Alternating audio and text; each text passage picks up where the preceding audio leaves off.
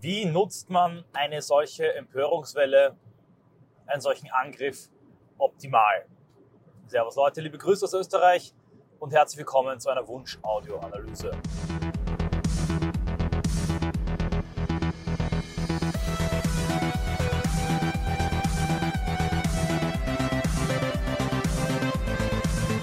Wunsch-Audioanalyse ist eine Audioanalyse, deren Thema wie der Name sagt, sich gewünscht wurde. Von wem gewünscht? Nun, gewünscht von den MS Live Plus Mitgliedern, also den freundlichen, netten, zahlenden Unterstützern meines Unterstützerclubs.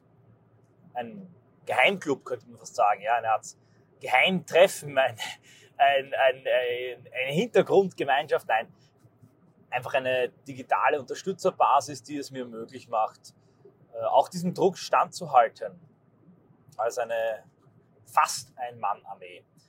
Und gelegentlich gibt es dann Umfragen in dieser um, internen Telegram-Gruppe, noch geheimer, nach Themen für eine Audioanalyse. Und aus diesen vorgeschlagenen Themen machen wir dann eine Abstimmung und bei der Abstimmung gewinnt dann in der Regel ein Thema. Diesmal waren zwei Themen Kopf an Kopf und das erste Thema kommt heute, das zweite Thema kommt dann ein paar Tage später. Ich lese vor die Frage, die am meisten Stimmen bekommen hat, mit einem kleinen Abstand von Uli. Verlogene Propaganda in den Massenmedien. Ähm, heute die Schlagzeile in Berlin. Tausende protestieren in Berlin gegen Rechtsextremismus. Wie nutzen wir diese Massenkampagne gegen rechts optimal zur Schaffung von Gegenöffentlichkeit? Und ich kann leider erst etwas später auf diese Frage antworten, was aber gut ist, weil ich jetzt eine sehr schöne, einen sehr schönen Überblick über das habe, was geschehen ist und ein bisschen darüber sprechen kann, nicht nur wie man es versuchen kann, das umzukehren, sondern auch, ob es gelungen ist, ansprechen. Ja, was wir hier vor uns haben, ist eine gigantische Lügenkampagne. Und ich habe in allen meinen äh, Kommentaren und Videos gesagt, dass die AfD dadurch Prozente einbüßen wird. Und ähm, meine Hoffnung war nur, dass sie nicht komplett radikal abstürzt und vielleicht äh, mit dem Antritt von Bündnis Sarah Wagenknecht richtig einbricht. Das ist nicht geschehen. Die Einbrüche waren relativ harmlos bis zum Beginn der Demos. Dann haben sie sich ein bisschen verstärkt und sie belaufen sich zwischen 1, 1,5, 2, in einigen Umfragen jetzt auch 3 Prozent. Und 3 Prozent ist dann schon überhaupt der Schwankungsbreite, ist nicht nichts. Und selbstverständlich bedeutet eine derartige massive Lügenkampagne einen Schaden.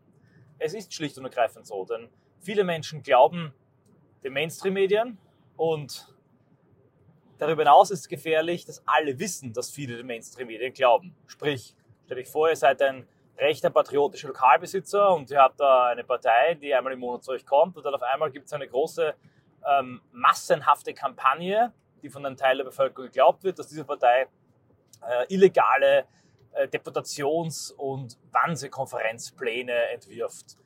Ihr wisst, das ist ein Blödsinn. Wenn es nach euch ginge, kein Problem. Aber ihr wisst, 60% äh, eurer Kundschaft glauben das teilweise und 10% sind davon überzeugt, dass es stimmt. Nun, wenn ihr jetzt nicht so reagiert, wie man reagieren soll, nämlich diese Partei ausladet, dann habt ihr ein großes wirtschaftliches Problem. Sprich, auch die Leute, die das Ganze durchschauen, werden davon beeinträchtigt, weil die Schwungmasse so groß ist. Hier haben wir auch ein quantitatives Problem. Insofern als, wenn alle Mainstream-Medien einhellig eine Lüge verbreiten, wenn einhellig alle öffentlichen Instanzen, wirklich alle, Kirche, Bundesliga, ja sogar Supermärkte, Supermärkte, so empört sind dass alle das Gefühl haben, okay, hier ist was passiert, wir sind im Krieg, da ist ein, ein Elenangriff, ein Meteoriteneinschlag. Also alle kriegen mit, da war irgendwas, da war ein großes Ereignis. Sogar die politisch desinteressiertesten Leute, die wirklich sich für gar nichts interessieren, noch nie wählen waren, kriegen mit, okay, da war irgendwas Schlimmes, weil sonst wäre da ja nichts. Ja. Bei einer derartig massiven Kampagne ist es unausweichlich, dass ein gewisser Schaden verursacht wird. Und zwar ein Schaden im Sinne von Verunsicherung und der zeigt sich dann in einem gewissen Rückgang der Umfragewerte. Das war mir von Anfang an klar. Allerdings habe ich natürlich gehofft, dass es möglichst gering bleibt und diese Hoffnung wurde nicht betrogen. Ich bin sehr froh, dass es ähm, eine kleine Delle war bis jetzt. Ich glaube auch spätestens, wenn dieses Thema dann nicht mehr so präsent ist und wenn das eintritt, was sich schon angezeichnet hat, werden sich die Umfragewerte rasch wieder erholen. Das sei nur gesagt, jenen, die behaupten, das Ganze wäre etwas, das nur äh, uns nutzt, der AfD nutzt in Wirklichkeit. Das ist natürlich nicht der Fall. Und das ist auch völlig logisch. Und ich, diese Denke kritisiere ich immer wieder, egal ob es um Trump oder Putin geht. Wenn dich jemand so massiv angreift mit einer derartigen materiellen, quantitativen Überlegenheit, wirst du Schaden davontragen. Das, was du machen kannst, ist zu versuchen, durch subversive Guerilla-Taktiken diesen Schaden zurückzutragen, zurückzuwerfen und den Sieg des Gegners entweder ihm zu kosten oder zu einem Pyrrhus-Sieg zu machen. Wie kann man das nun tun und wie kann man nun darauf agieren? Zuerst einmal gilt es natürlich, Schadensbegrenzung zu betreiben.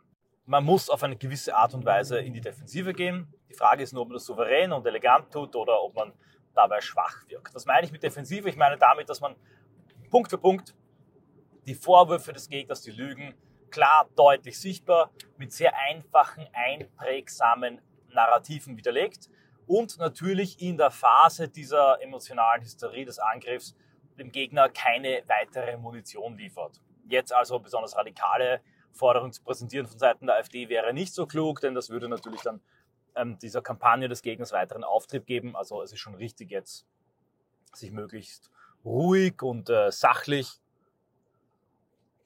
und wie ich bereits gesagt habe, eben auch ein wenig defensiv zu geben. Zugleich aber gilt es auf einer anderen Ebene, neben dieser Abwehr, in einen Angriff überzugehen und zu versuchen, in diesem Angriff die Mittel des Jiu-Jitsu und Aikido anzuwenden. Japanische fernöstliche Kampftechnik, bei denen die Energie und die Schwungmasse des Gegners gegen ihn selber eingesetzt wird, indem man ihn ins Leere laufen lässt und dann noch vielleicht ein Bein stellt, einen Wurf, einen Hebel ansetzt damit er das Gleichgewicht verliert und dann durch seine eigene kinetische Energie physischen Schaden erleidet. Ganz so kann man das natürlich nicht übertragen, aber es gibt einige Möglichkeiten und Mittel anzusetzen. Indem man zum Beispiel, entscheidend ist es, die Mittel und die Macht des Gegners gegen ihn selber einzusetzen. Der Gegner hat die Möglichkeit, Massen auf die Straße zu bringen, er hat die Möglichkeit, Deutungen zu setzen, er hat eine maximale kommunikative Übermacht diese gilt es lächerlich zu machen und gerade in ihrer Größe, in ihrer Monstrosität zu entlarven. Insofern wird dann das alle aufrufen, dass sogar ein Supermarkt aufruft zur Demo, eigentlich eine Form der Stärke, zu einem Zeichen der Schwäche, weil es als eine Form totalitärer Propaganda, als eine Form von übertriebener, nervöser Mobilmachung entlarvt wird. Die massiven Gelder, die Mittel, die das Korrektiv zur Verfügung hat, auch eine Stärke, werden in diesem kommunikativen Jiu-Jitsu zu einer Schwäche, weil man eben zeigt, wie staatsfinanziert, wie NGO-finanziert diese Maschinerie ist und dass sie dann eingesetzt wird, um ein privates Treffen zu belauschen und Privatpersonen auf diese Art und Weise zu diffamieren. Neben diesen Techniken gibt es eine weitere entscheidende Krux, eine gigantische Gefahr für jedes repressive System. Das kann man im Buch Regime Change von rechts wirklich Schritt für Schritt nachlesen. Auch in einer weiteren Frage gehe ich auf das Buch dann nochmal ein. Wenn ein System eine oppositionelle Bewegung, einen dissidenten Denker und Aktivisten, wie zum Beispiel meine Person, angreift, wobei ich eher, eher Aktivist als Denker bin, möchte ich auch mal klar sagen, wenn man die Denker sehen und finden möchte, sollte man auch eher dann in die Bereich der originären Theoriebildung, Kaiser, Situationen, Thaios, Weismann, Lichtbus etc. hingehen. Aber gut, wenn das System eine Person derart angreift, dann will sie sie dämonisieren, um sie als Waffe einzusetzen, damit die Leute sich distanzieren, damit die Leute Angst bekommen und das gegnerische Lager dezimiert wird. Zugleich aber, indem man diese Person und diese Ideen von ihr so angreift, macht man sie auch sehr bekannt.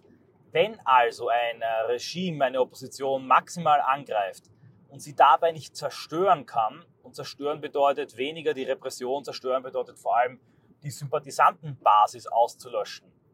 Dann kann es sein, dass man diese Person, diese Bewegung noch bekannter gemacht hat. Ein Beispiel.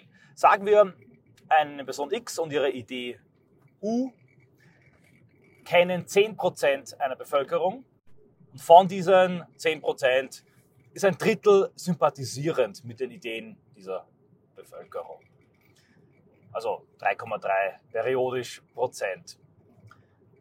Und jetzt macht das System eine massive, eine massive Hetzkampagne gegen diese Person. Hat eine Hausnummer fallen Sympathisanten weg und die Unterstützung für die Person reduziert sich auf ein Viertel derjenigen, ähm, die diese Person kennen. 2,5 Prozent. Zugleich aber erweitert sich der Kreis derjenigen, die diese Person kennen, um ein Dreifaches. Das wären dann 30 Prozent der Bevölkerung. Von diesen 30 Prozent ein Viertel 7,5. Und das ist wesentlich mehr als 3,3. Sprich, auch wenn vielleicht ein paar Leute jetzt ähm, abgeschreckt sind, durch diese große, breite Streuung und die Popularisierung einer Person und ihrer Ideen wächst dann insgesamt die Zahl der Sympathisanten, mit denen die Zahl der potenziellen Aktivisten, der mobilisierbaren Masse der Unterstützung, damit die Möglichkeit, professionell weiterzuarbeiten. Das ist die große Gefahr eines Systems. Wenn diese Attacke die Partei, die Person, die Idee nicht komplett dämonisiert, hat man sie sehr bekannt gemacht. Und das Problem ist, eine derartige Kampagne kannst du auch nicht ewig weiterführen. Nach einer gewissen Zeit verpufft die Schockwirkung. Und wenn die Schockwirkung verpufft, bleibt natürlich nicht ewig, aber für eine ähm, schon ordentliche Zeit die Bekanntheit bestehen. Und darin und darauf aufbauend kann eine Oppositionsbewegung dann arbeiten. Im Bereich des Show-Business nennt man das auch den Streisand-Effekt. Benannt nach der Sängerin Barbara Streisand ging hier eine Negativkampagne sehr positiv aus, weil sie den Namen und damit diese Person sehr bekannt gemacht hat. Und Bekanntheit ist im Showbusiness wie in der Politik eine wichtige Währung. Aus diesem Prinzip ergibt sich meiner Meinung nach bereits die Strategie. Man muss diese Bekanntheit ausnutzen, um diese Lügen des Gegners maximal zu widerlegen. Inhaltlich, hier muss man, wie ich bereits gesagt habe, auf eine gewisse Art und Weise auch defensiv vorgehen. Ja, ähm, das unterstreichen, auf dem beharren, was entscheidend ist. Hier heißt es Stand Your Ground and Double Down, um ein paar Anglizismen einzustreuen. Aber es ist wirklich notwendig, gerade weil der Gegner dämonisiert, in einer klaren Kommunikation das, was er zusammenlügt, zu widerlegen.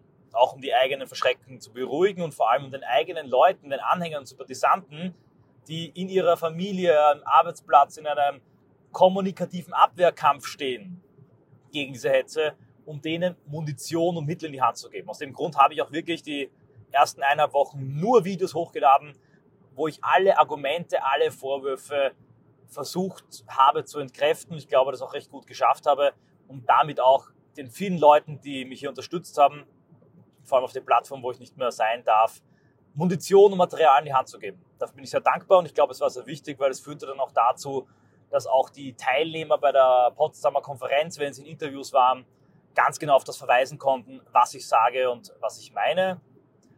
Auch hier kommt eine, mit diesem Buch, das erst in einem Monat erscheint, etwas zu passen, indem man auf das Buch verweisen kann. Da kann man es dann ja in einem Monat nachlesen. Und das Buch ist natürlich auch eine schöne Sache, weil das Buch Amazon Platz 1 oder Büchern quantifizierbar in Zahlen einen metapolitischen Erfolg zeigt. Der Begriff Remigration wurde stark gegoogelt und ist bekannt gemacht, aber indem jetzt ein Buch, das Remigration im Titel trägt, schon seit einigen Tagen zum Zeitpunkt der Aufnahme die Bestsellerliste anführt, hat man auch einen klaren Beweis und wieder ein Kriterium, über das man berichten kann. Und es wirkt dann auch in den Augen der Öffentlichkeit wie ein Sieg. Und das ist wichtig, denn die Leute wollen nicht ständig ähm, ein armes Opfer bemitleiden und darüber empört sein, wie gemein jemand behandelt wird. Sie wollen auch immer wieder Siege sehen des eigenen Lagers. Keiner will ständig Fan eines Fußballteams sein, das dauernd verliert. Und ein derartiger Sieg ist natürlich wichtig, zuerst einmal für die eigene Kernmoral. Das führt aber auch zu einer größeren, ähm, einer größeren Anziehungskraft, indem die Leute mit Selbstvertrauen, Humor und Freude und nicht verschreckt auf die Straße gehen.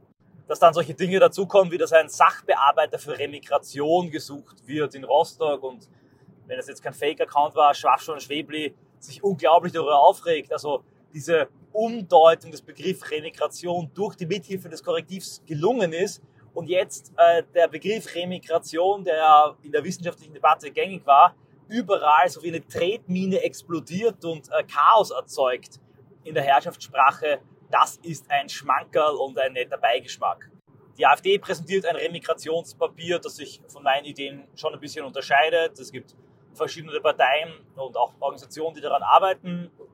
Aus dem altrechten Lager gibt es erste Kritik, die meine Ideen für viel zu weich, ein Verrat an Kernideen halten. Der Begriff ist also nicht tot, er ist mitten in der Debatte und auch im Mainstream-Lager ist man sich nicht darüber im Klaren, ob man ihn aufgeben und verbannen soll oder ob man vielleicht umdeuten soll, um den Rechten wegzunehmen. Das Ganze streckt sich mittlerweile auch auf den Begriff der Assimilation und Leitkultur.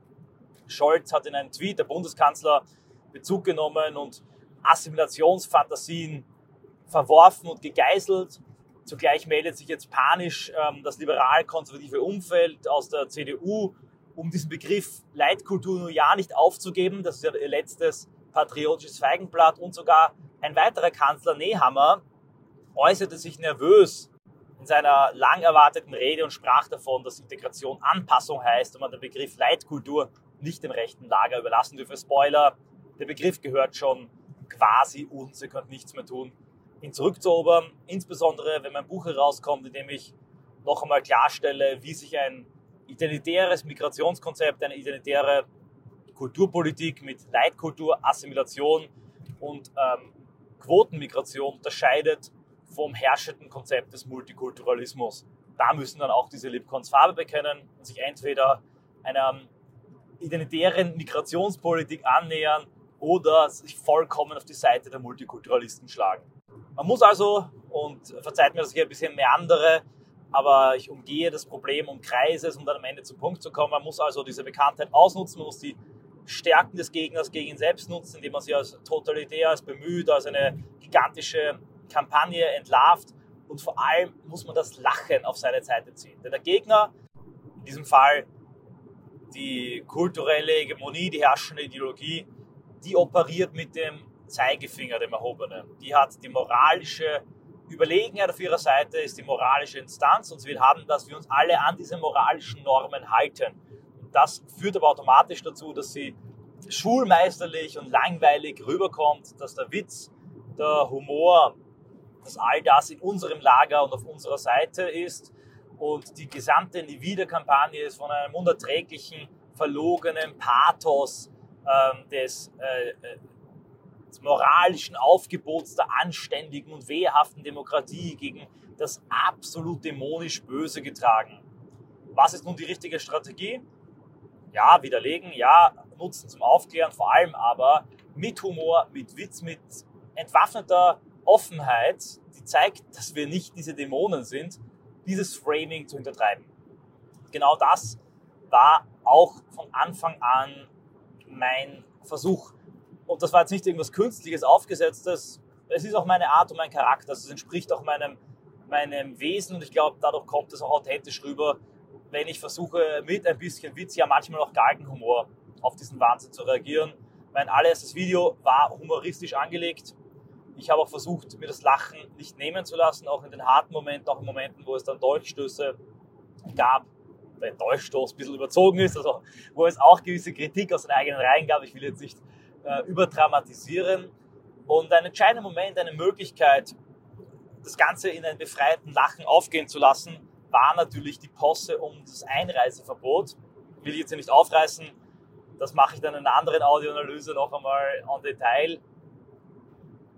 Diese Posse war von Anfang an äh, ebenso Kafkaesk wie komödiantisch und bot mir unendlich viele Möglichkeiten, um daraus ein gewisses humoristisches, humoristische Funken zu schlagen. Genau das tat ich, indem ich äh, über Gerüchte zuerst mitbekam, dass hier möglicherweise über ein Einreiseverbot wirklich nachgedacht wird. Dann wurde es geleakt von News, dann ging es viral und sofort kurzerhand entschloss ich mich, das auf die Probe zu stellen. Das Ganze aber nicht als eine ähm, dramatische Tragödie, ich armes Opfer darf nicht einreisen und lasst mich hinein, etc. pp. Äh, aufzublasen, sondern es genauso zu nehmen, wie es ist, nämlich als einen schlechten Scherz. Aus dem Grund wurde daraus eine Kaffeefahrt nach Passau, eine Google, Quest vor Google Hupf im Café. Ich sage den Namen nicht mehr, weil ich die jetzt wirklich in Ruhe lassen möchte. Und äh, über die Zahnbürste, die jetzt eigentlich gar nicht so beabsichtigt war, bekam das Ganze dann endgültig einen Klamauk-Charakter. Und mir wurde dann gesagt von vielen Leuten, dass sogar Politiker der Gegenseite hinter der Hand lachen mussten über das Ganze. Und wenn sogar der Gegner mitlachen muss, dann hast du genau dieses Framing besiegt. Und für den Gegner ist Humor, ist Witz, ist diese Lockerheit im Moment tödlich, denn er muss ständig diese verkrampfte, wir bekämpfen das böse Stimmung aufrechterhalten und deshalb ist es die allerbeste Strategie für uns, uns zu entkrampfen und genau dieses äh, moralinsaure Framing mit der Süße eines herzhaften Lachens auszugleichen und zu kontern. Und hier kann jeder mitarbeiten und hier spielen die Memes eine unglaublich große Rolle. An der Stelle will ich mich herzlich bedanken bei allen Meme-Schmieden, die mitgearbeitet haben, die Memes erstellt haben oder verbreitet haben. Das sind die beiden Fraktionen, eben die Meme-Produzenten und die Meme-Kuriere, die äh, eine unglaublich wertvolle metapolitische Arbeit leisten. Was glaubt ihr, was für eine Reichweite all diese Einreiseverbots-Memes insgesamt, aber auch die Geheimtreffen-Memes, die das Ganze von Anfang an lächerlich gemacht haben, respektive in seiner Lächerlichkeit ersichtlich gemacht haben und dargestellt haben, was glaubt ihr, was die für eine Reichweite insgesamt haben? Es geht in die Millionen, da können die Tagesschau, können diese ganzen Sendungen einstecken. Das hat Stolzmonat Vibes in meiner Wahrnehmung. Man verzeiht mir diesen Anglizismus erneut und hat, glaube ich, einen großen Beitrag geleistet. Noch ist es nicht vorbei. Jetzt die entscheidende Frage, wie rasch die AfD die Prozente wieder erobern kann. Aus meiner Sicht ist es jetzt strategisch eher besser, dieses Thema allmählich zu begraben, denn es langweilt auch mit der Zeit und man kann da jetzt nicht viel mehr rausholen. Wichtig ist es, das Ganze auf einer humoristischen Note, auf der Note des Sieges, nämlich Remigration trendet, Bestseller Amazon, AfD hat sich nicht distanziert, äh, Umfragewerte in Sachsen-Anhalt schauen auch wieder gut aus, jetzt geht es um die Europawahl, jetzt ziehen wir an, also jetzt das Ganze als einen metapolitischen Erfolg abzuhaken, den Schaden, der entstanden ist, zu reparieren, der ist entstanden, die Umfragewerte wieder zurückzuerobern, die Verunsicherten zurückzugewinnen, auch eben durch sachliche und klare Informationsarbeit und den Begriff Remigration als Konzept zu etablieren. Dabei kommt uns zu Pass, dass sich Korrektiv immer weiter in Lügen verstrickt, dass sie so nervös sind, dass sie auf ihrer eigenen Homepage äh, betrügerisch, muss man wirklich sagen, ohne es zu kennzeichnen, Beschreibungen ändern, Wörter austauschen, um im Nachhinein das, was sie damals geschrieben haben, dem anzupassen, was sie jetzt sagen.